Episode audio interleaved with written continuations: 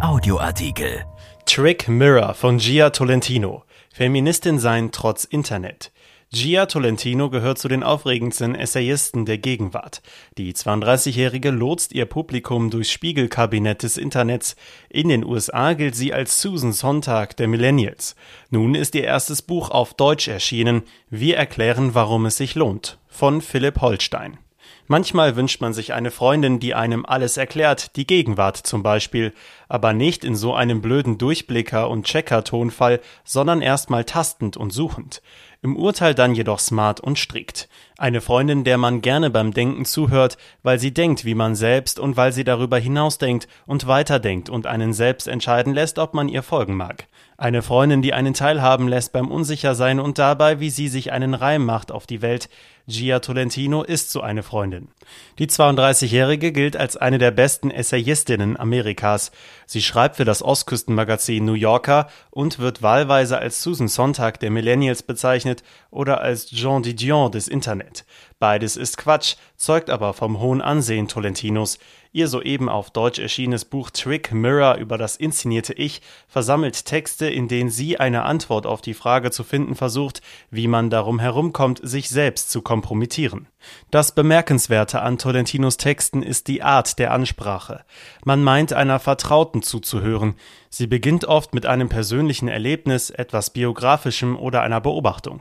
Sie reflektiert darüber, versichert das Publikum ihrer Komplizenschaft, breitet Gedanken und Rechercheergebnisse aus und kommt zu einer Schlussfolgerung, die nie apodiktisch ist, sondern logisch. Tolentino wurde als Tochter philippinischer Einwanderer in Toronto geboren. Sie zog mit ihren Eltern früh nach Houston. Sie nahm als Jugendliche an der Reality-TV-Sendung Girls vs. Boys Puerto Rico teil. 1999 war das wichtigste Jahr ihrer Jugend. Ihre Eltern bekamen einen AOL-Anschluss. Tolentino begann direkt einen Blog zu schreiben. Der Titel des ersten Textes wie Gia internetsüchtig wurde. Sie wurde stellvertretende Chefredakteurin des feministischen Online-Magazins Jezebel und sie schrieb jene Art von meinungsstarken Texten, die im Internet gerne gelesen werden. In der ersten Person folgen ihre Stücke den Rissen, die sich durch die Welt ziehen. Tolentino reflektiert über Feminismus, Identitätspolitik, Kommerzialisierung und sexuelle Gewalt. Tolentino ist der Meinung, sie habe ihre Persönlichkeit ans Internet verhökert. Die Finanzkrise 2008 sei der Startschuss für das Erwachsenwerden ihrer Generation entlang raffinierter Betrugsmaschen gewesen. Zum Betrüger wurde sie durch die sozialen Medien. Sie versprachen Verbundenheit, erschufen jedoch eine Welt, in der man permanent an der Vermarktung seines Ichs und seiner Beziehungen arbeite.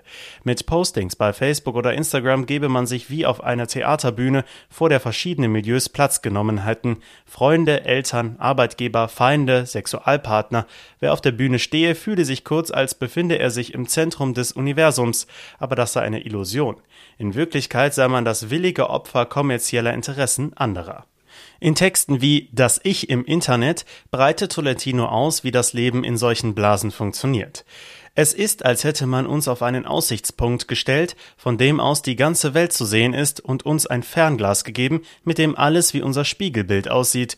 Durch die sozialen Medien sind viele Menschen schnell zu der Ansicht gelangt, alle neuen Informationen seien eine Art direkter Kommentar darüber, wer sie sind, so wörtlich.